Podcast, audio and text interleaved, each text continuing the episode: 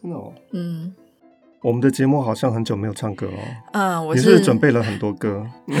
我是节目制作人，也是制作单位生鲜食材的营运长王维轩 Vivi。因为钟老师很难相信一件事情，就是很多人赞助这个节目，嗯、他的描述跟附注留言是希望老师可以好好讲故事，嗯、不要再唱歌。真的吗？真的。但应该也有很多人希望我再唱吧。所以我们现在就要来看看啦，嗯、看看哪一个多。是，我们要开一个活动。嗯这个赞助链接会在单集简介。嗯，如果说你赞助这个节目，你可以写说你是赞助老师唱歌还是赞助老师不唱歌。嗯，那如果当月的赞助人数、嗯、或者是看谁多，对，看谁多，我们就决定怎么做。没错，因为老师听到这件事之后，已经准备了一个歌本，是不是？没有把钱柜下载而已了。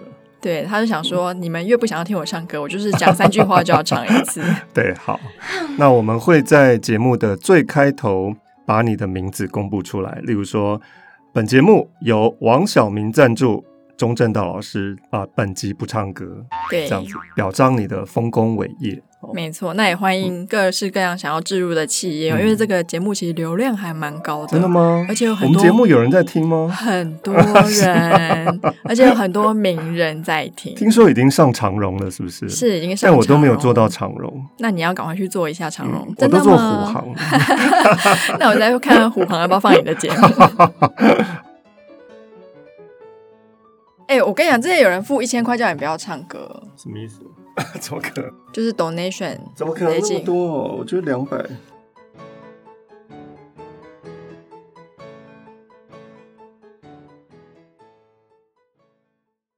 本节目由生鲜食材科技出品。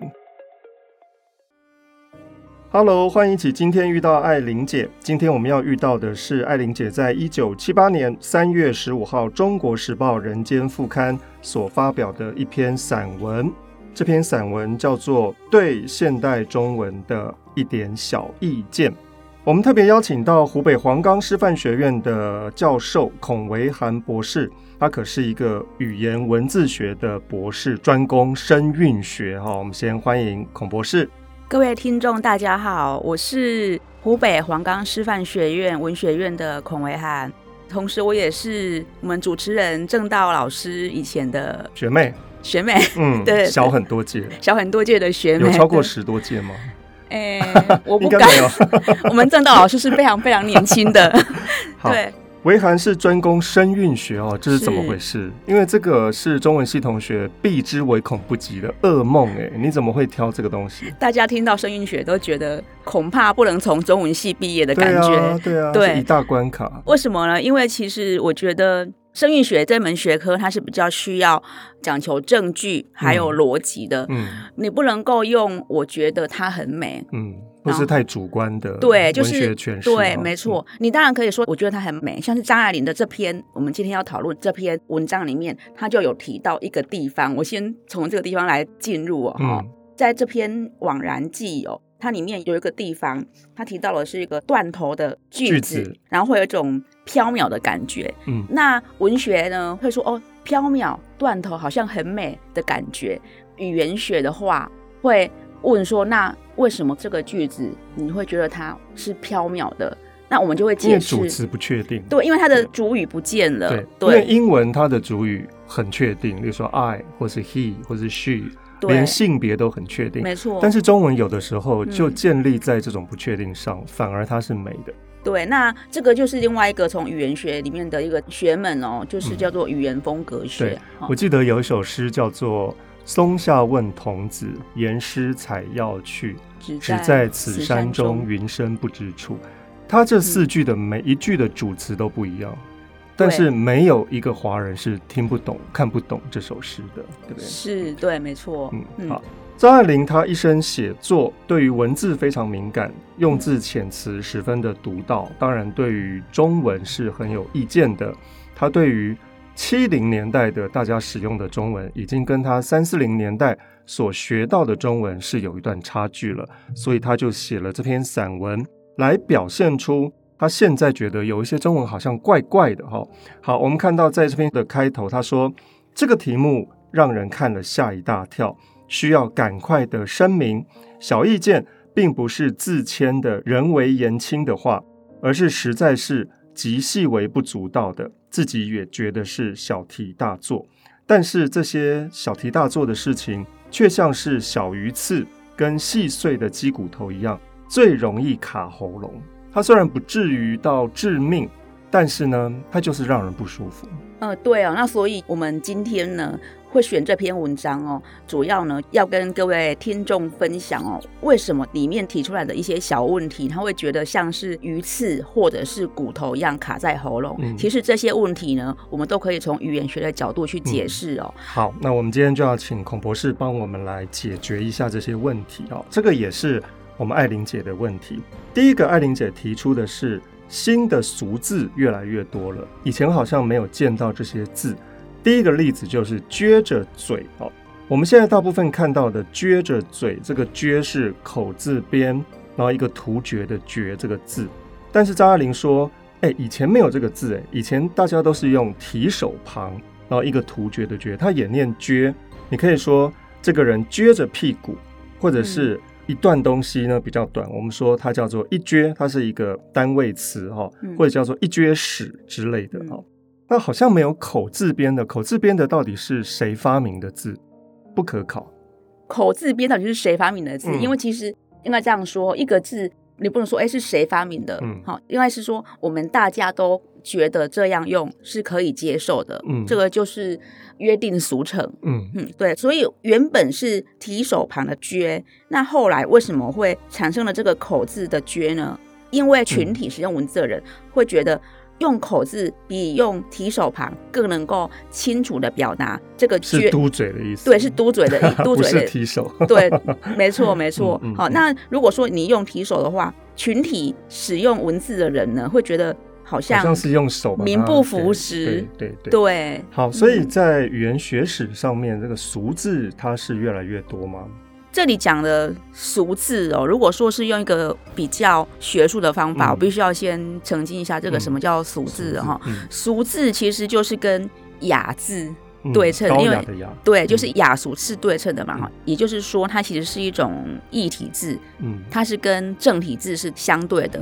那张爱玲这边哦，他讲的俗字哦，它这个其实并不叫做俗字，它这边讲的是区别字。嗯，它这个不是俗字哦。你说撅提手旁跟口字旁，对，它这个，这个口字旁，它这个不应该算俗字。它这个不叫俗字。那你说，如果说俗字的话，那雅字在哪里？嗯，对，所以我们如果比较严谨的说，就是像这个撅啊，或者是它里面也有提到说那个么，为什么的这个么旁边又多一个口字的这个么，好，然后还有就是盯眼看的这个盯改成。木字旁的这个盯，嗯、这个并不是一个俗字哦，这个是一个区别字。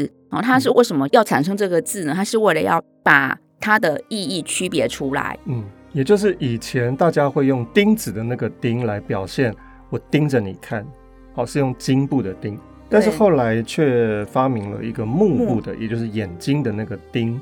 好像更加精准，对，就是为了要让词义更加的精准，这是第一点。嗯嗯、那多产生了这一个木字旁的丁，多产生一个区别字，嗯、它的原则就是它可以表达精准的词义，而且它不会让整个文字系统变得更加的复杂。嗯，但我们艾玲姐好像对于这个呢，不是持太肯定的态度。对，她说分工越来越细，到处添字，其实是一个对于读者来说负担的东西。例如说温暖的暖。我们温暖的暖大概就是日字边哦，但是突然之间又多了一个火字边，表示说如果是太阳照的话，我们用日字边的暖。对。但是如果你靠近火炉，那个温暖它不是日光所带来的，我们就要用火字边的。你觉得这有必要吗？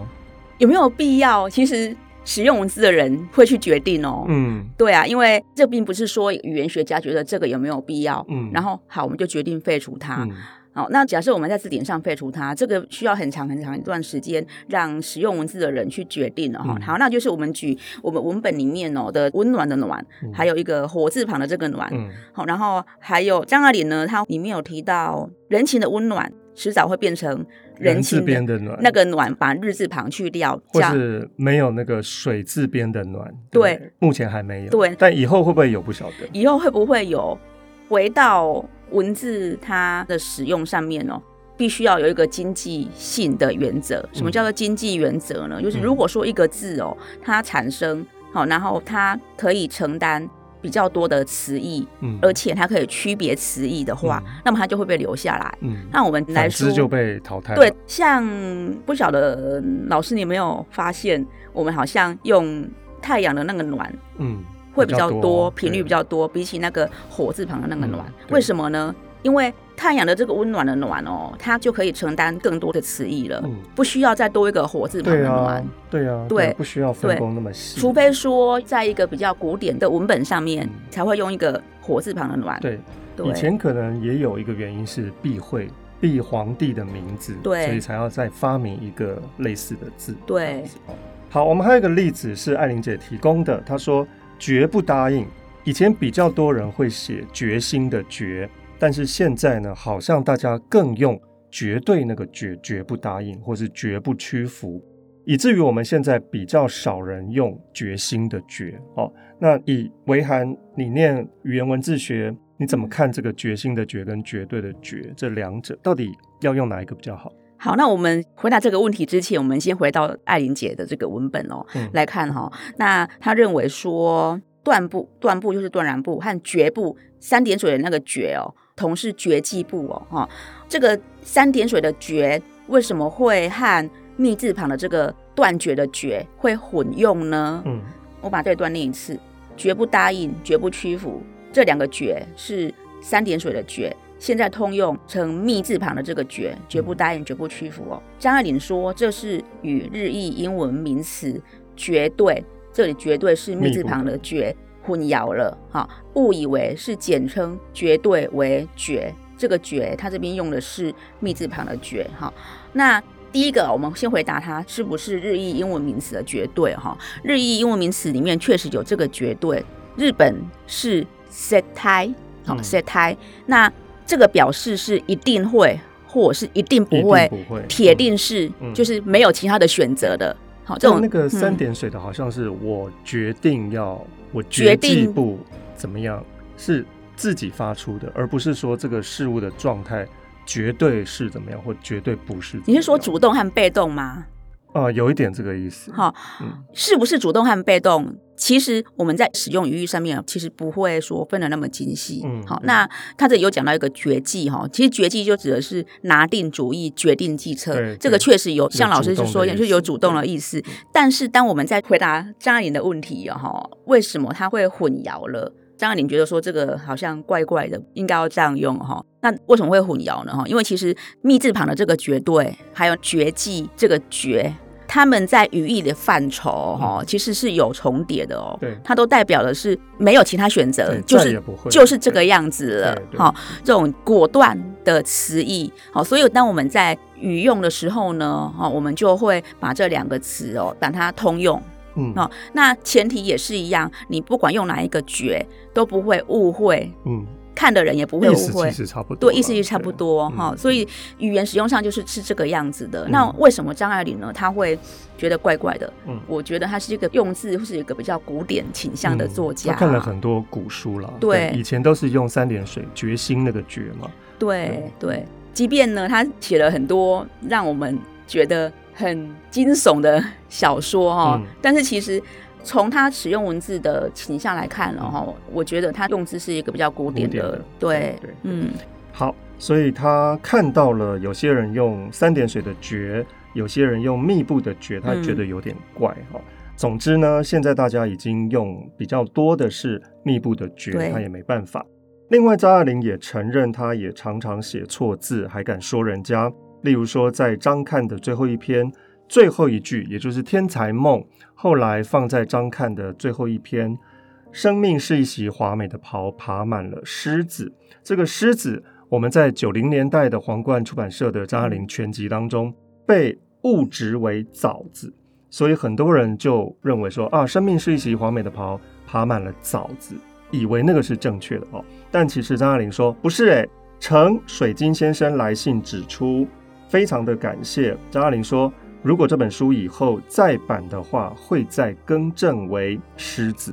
所以在二十一世纪的皇冠出版社所出的张爱玲全集当中，已经更正成为“生命是一袭华美的袍，爬满了虱子”。好，所以各位要记得是狮子，不是枣子。好，另外艾琳姐她也提出了一个问题，这些问题可能会跟英文翻译有关。例如说，她提出，诶，为什么很多人会说前额，也就是你的额头哈？其实额头就是额头，为什么会有前额这个词出现呢？张爱玲她在这边说，现在通称额为前额，仿佛还有个。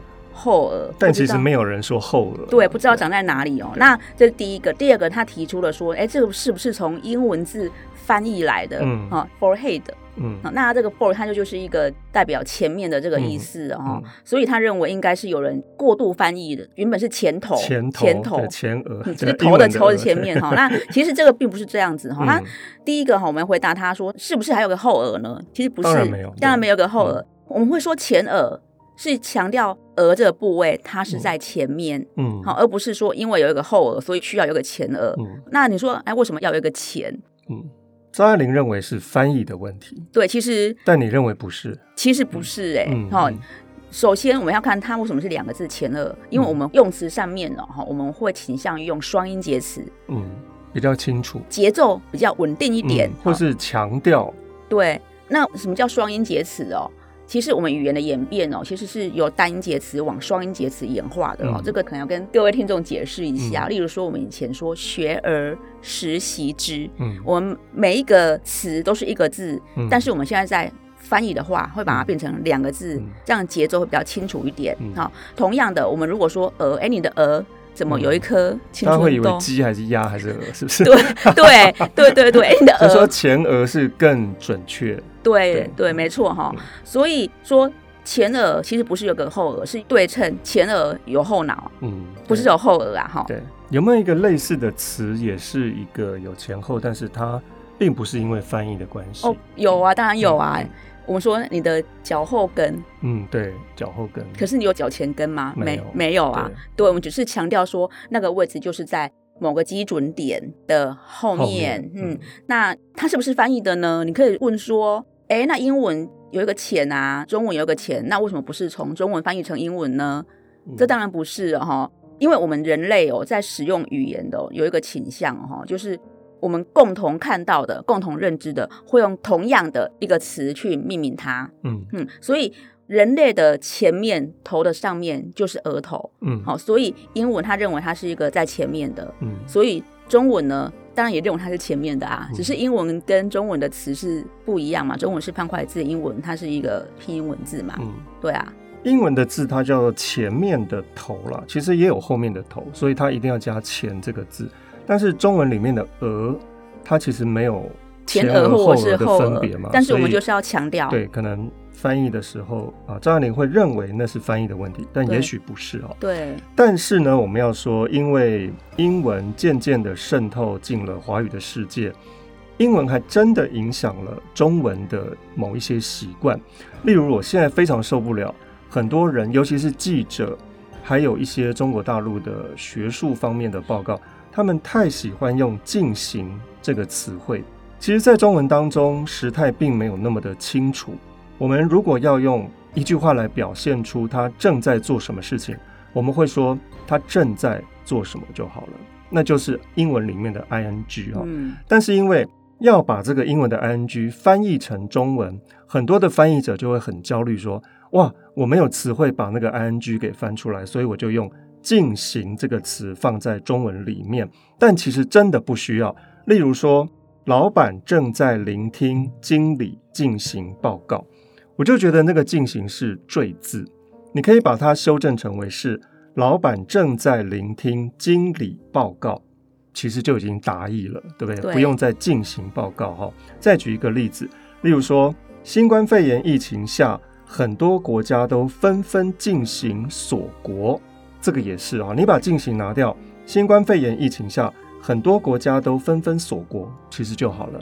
那个进行真的是一个冗赘的字，所以如果我们在说话的时候，你可以注意到，或者在写作上面可以把这些字眼删掉的话，你文字会更简练、更精准一点点。好的，好。另外还有一个问题是 and，这个 and 在英文当中，当我们并列很多的东西的时候，在最后一个跟倒数第二个中间就会加一个 and，、嗯、对不对？例如说苹果、香蕉、芭乐。and 荔枝，这是英文的文法，但中文需要吗？我们在古典中文里面好像没有 and 这样的习惯，对。例如说古道西风瘦马，对啊，就没有 and 瘦马，汉瘦马。可是可是你会发现，我们说枯藤老树昏鸦，嗯，他为什么没有说汉？嗯，他为了要留给读者一些想象的空间，嗯，对。然后再来的话，如果我们最后一个词跟前面那个词哦，嗯、中间没有一个汉，嗯，会听起来很硬，对不对？对，听起来很生硬了哈。嗯、其实这个汉是必要的，因为会让我们的节奏变得比较缓和一点。嗯，好，那其实这个呢，并不是现在才产生的哦，嗯、就是汉什么很久了。对啊，嗯、呃，我想到一首歌叫做《外婆的澎湖湾》。嗯，你要唱吗？当然是你唱啊，你是合唱团的。好，那句是什么？阳光。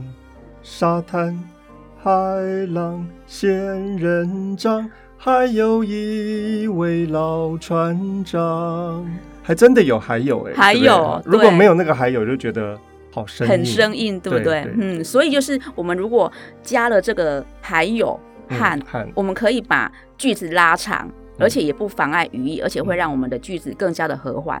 但我写学术论文的时候，我通常都会把那个和拿掉。我希望句子硬一点。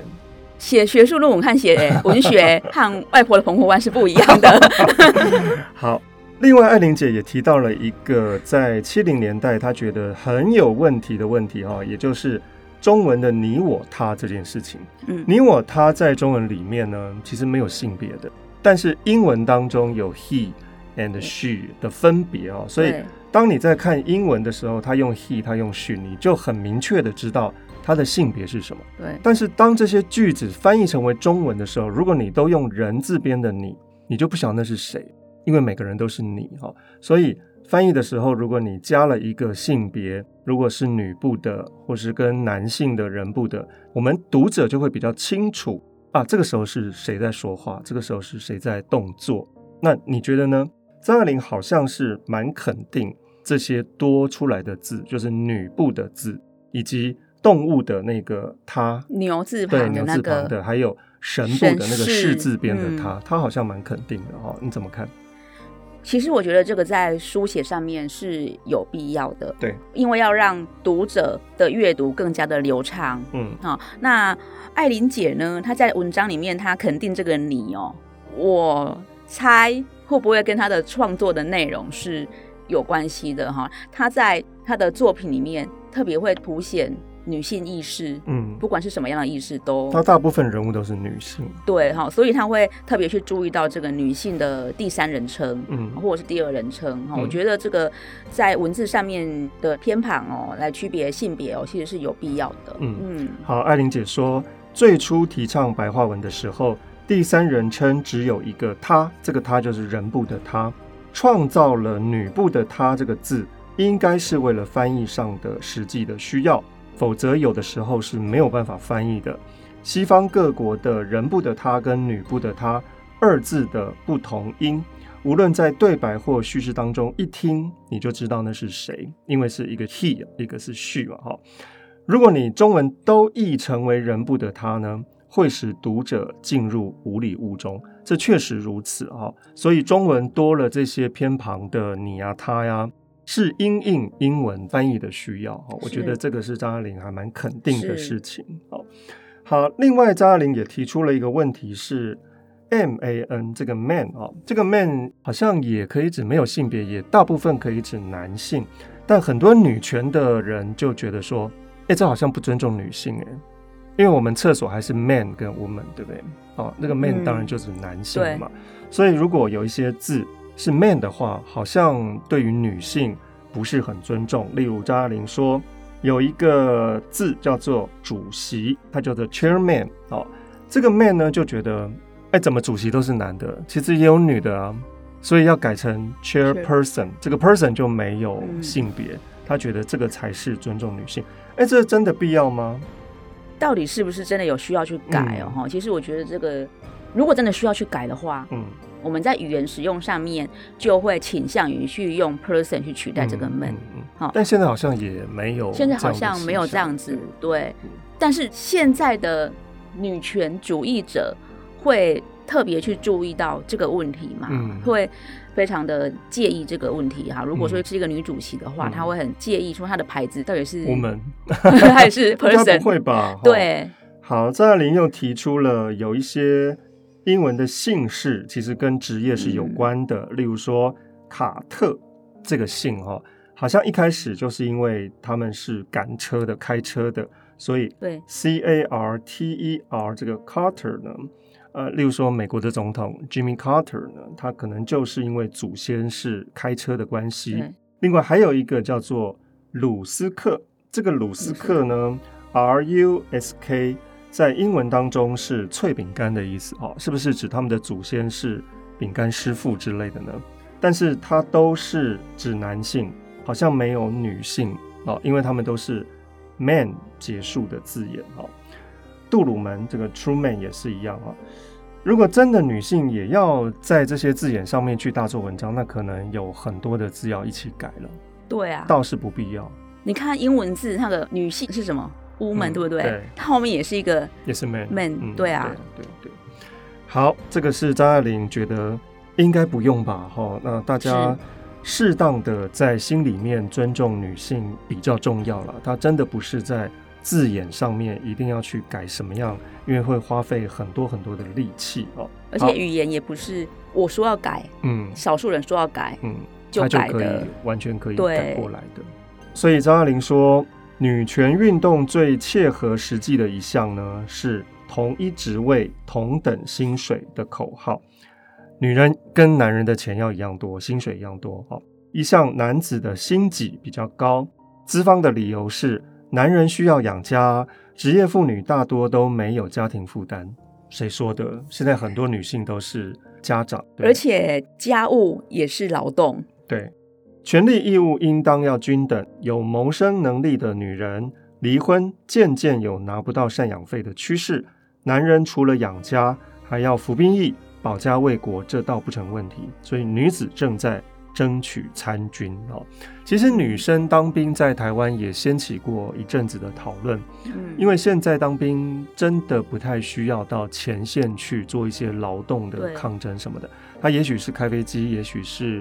幕后的支援什么的，嗯，女性还真的可以做呢。哦，是的，我有认识学妹呢，她是国防医学院的医学系。对，那、嗯、因为国防医学院都是需要入伍的嘛，他们都是有军职哦。嗯、那她就是飞官，她会开飞机哦，嗯、女生。嗯，所以张爱玲觉得，并不是真的因为新女权运动，我们就要去在语言文字上面有这些更正啊。但是呢，女生跟男生在身体上面，她还是有一种。强弱的关系是对，这个是避免不了的了哈。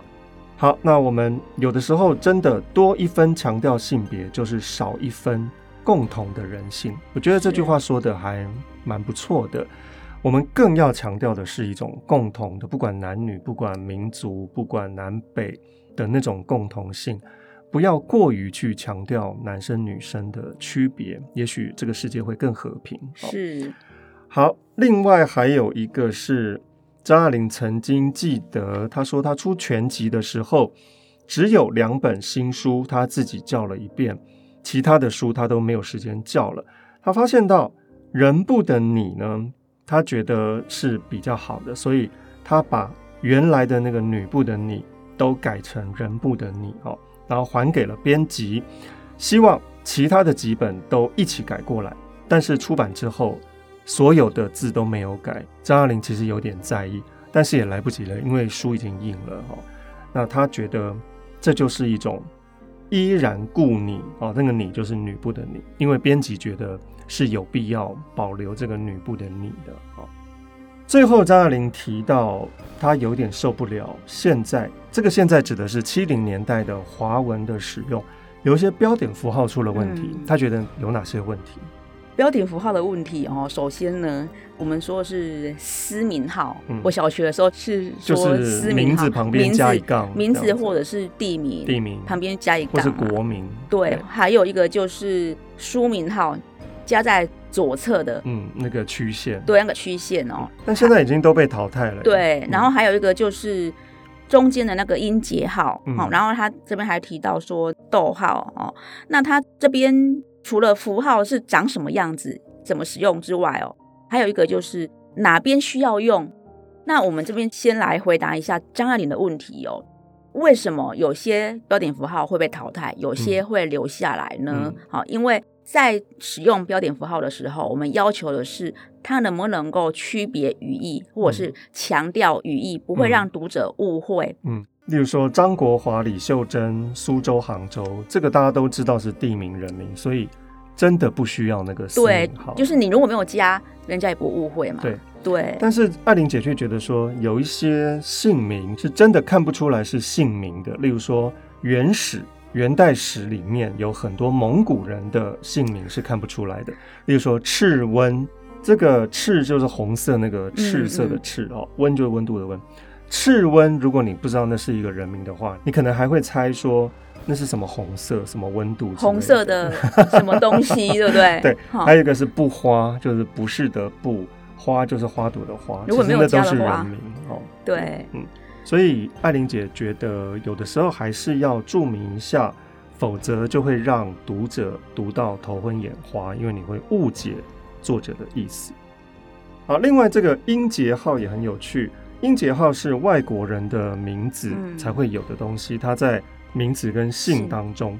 那为什么中文会越来越多这个圆圆的一点呢？这要用在哪里啊？它长得都一样，嗯，它长得看起来是一点，这个符号外观是一样的。不过它用在音翻译的时候，嗯，就是名和姓翻译的时候的中间嘛，嗯，哦，这个叫做音节号。对，好，那我们中文哦，像它这个文本里面说“千刀万里追”，它用了一样的符号，可是那这个并不是音节号哦。这是一部武侠电影，叫做《千刀万里追》，它只是长得一样而已。嗯，千刀点。万里点追，好，那这个符号用在这里是为了要断开三个词，对，但它不用顿号，其实中文里面就有顿号，但是顿号是用在句子里面啊，嗯嗯，对啊，我猜哦，我就是我个人的猜测哈，那它这个标题哦，千刀万里追，它把这三个词断开。用的是一点，嗯，不管是什么东西，反正就是要把它断开，就这样子而已，嗯嗯。好，它这个不能说它是一个音节号，那它没有用顿号，是因为它其实不是一个句子，嗯嗯。还有一部电影叫做《天涯明月刀》，也是一样哦。天涯举这些那个明月刀，就武侠片这样，而且是 当时流行，对，流行这样。其实现在很多的文章标题也会采用这样的原点的方式。其实张爱玲自己。曾经写过一篇小说，叫做《色戒》，嗯，也遇到了这个问题。嗯，一开始张爱玲用的是顿号，她觉得这样很清楚，就两件事情啊，一个是色，一个是戒。但是呢，她踌躇了半天，她有的时候觉得，哎，那个逗号也不错，逗号有一种连贯的意思哈。那在第一次发表的时候，皇冠出版社居然擅加主张，在色跟戒中间用了音节号。所以张爱玲觉得，哎，我不是用这个音节号，你怎么会打在杂志上？但是已经来不及了。嗯、所以张爱玲觉得，那个标点符号其实每一种它都有不同的意思。对于色戒这两件事情来说，都有不同的意思，是很有趣的事情哈。嗯、那我们现在的定本呢，是色跟戒中间是逗号。张爱玲是有她自己的主张。对。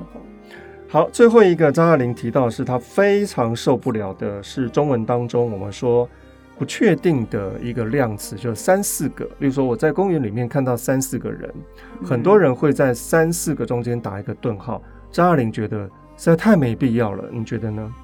我们在说话的时候，我们讲三四个，嗯，你不会是连在一起的，你不会误会成三十四个，对。但是如果我们在书写的时候，你说。三四个中间没有任何的分开的符号，嗯嗯、在读的时候我们会有些人可能会觉得误会三十四个，三十四个会吗？应该不至于吧？大部分的人我相信还是觉得是三四个，因为它是口语的一种表现了。但我相信真的有些人会觉得，哎、欸，是不是指三十四个？对，例如说我们说这个七八个，有些人会在七八中间会点一个顿号，这样。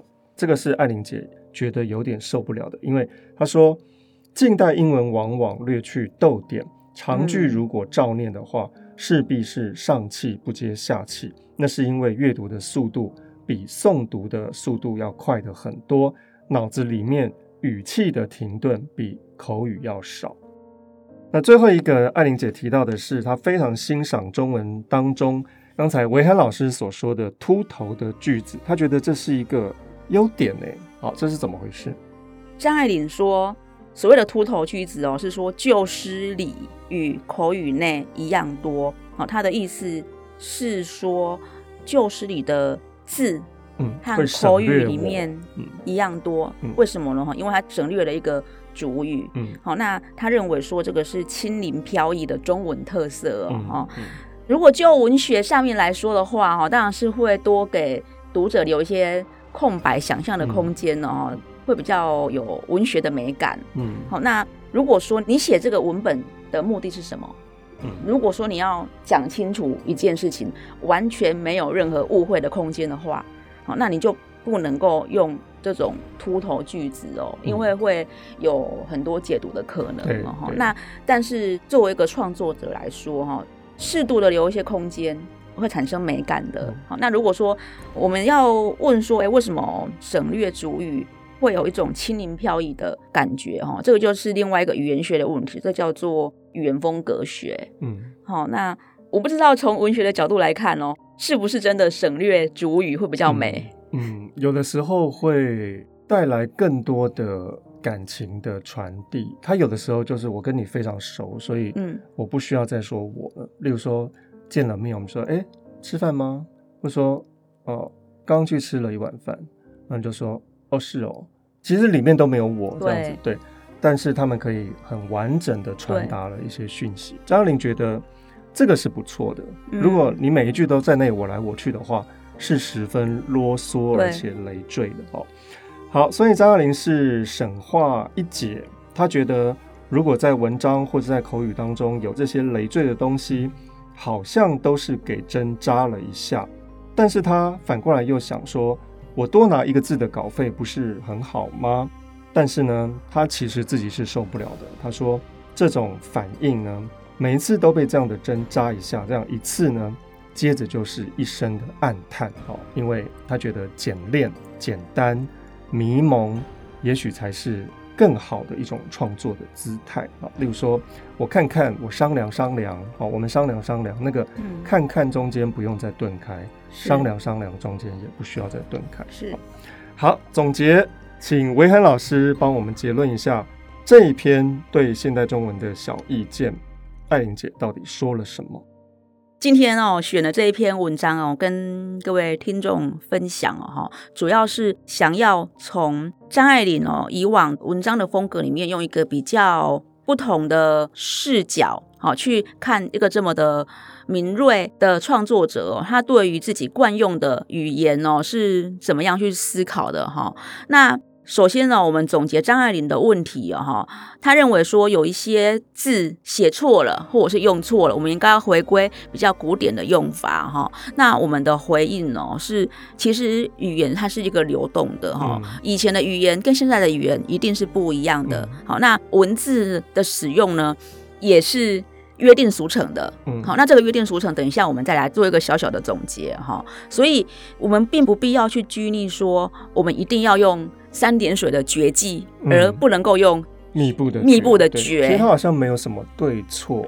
对，主要就是我们用了之后呢，也不会产生误会，不会产生天南地北的误会，那么也就好了。对，但有些真的是有对错的了。对，没错，对，像你现在有没有什么受不了的？大家常常会使用，你真的是觉得他就他就要纠正，他就是用错了。对，例如说我很受不了那个，我感动到不能自已。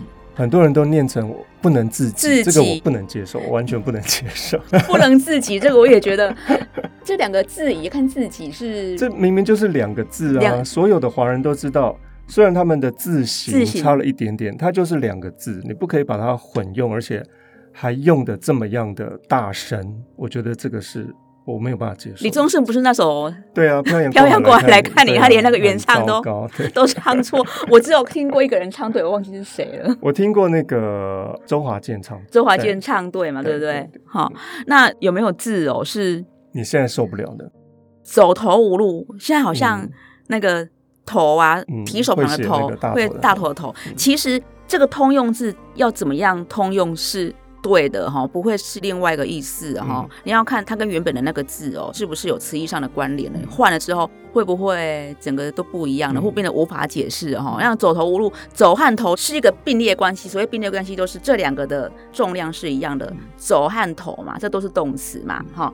好，那这个提手旁的头变成了大头的头，什么叫做走头？嗯。啊，就没有意义，就没有意义了嘛。哈，它只是因为音相近，或许大家都写错那么也就错了。哈，哎、欸，以前在小学的时候，老师都教我们“雄九九，气昂昂”，雄九九，气昂昂。对，那个“赳”是走步的，然后旁边一个“鸡鸡西”那个“鸡”哈，我们都念“雄九九”。但现在我翻那个网络的字典，嗯、已经变成“雄赳赳”也可以了。现在好像很。不是很，很常用哦，对，是很常用，叫雄赳赳，所以老师觉得这是错的，对不对？受不了，对不对？受不了哎。其实这两个字哦，其实它词义上面是有关联的，哈，他们都有聚集，然后力量强大的意思，也许可以通。对，嗯，所以好吧，好吧，只好接受了。好，还有没有其他例子？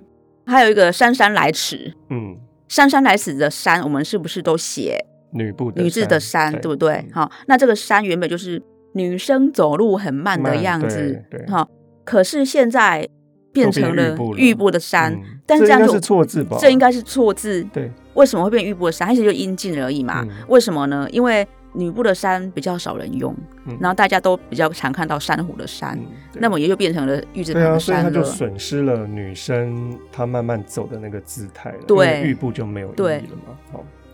好，艾玲姐写作一辈子，她看不惯在七零年代很多新的中文的用法啊，所以她写了一篇文章递给《中国时报》，对现代中文的一点小意见。有的地方我们会肯定它，有的地方我们会打上一个问号。难道这不可以吗？哦，例如说那个绝对啦、绝技部啦，哈，这个我们现在已经都没有在太管这些事情了，哈。好，从这里我们可以看到，语言真的是在不断变化当中的。也许我们现在觉得受不了的那些错字，或者说我们现在觉得我们用对的字，古人来看，那也是一个错字。是的，对，所以不用太焦虑，不用太紧张，反正语言文字就是这么一回事。啊，对，好，今天非常感谢来自于黄冈师范学院的，哎。你不是大陆人哎、欸，我不是大陆人啊，那你是哪里？你是？我是台湾人，高雄。好，维涵老师他是东吴大学中国文学系的博士，哦，是专攻声韵学的，大家不要忘记。好，好，以后有机会我们再请维涵老师来上我们的节目，谢谢，谢谢，拜拜谢谢，拜拜。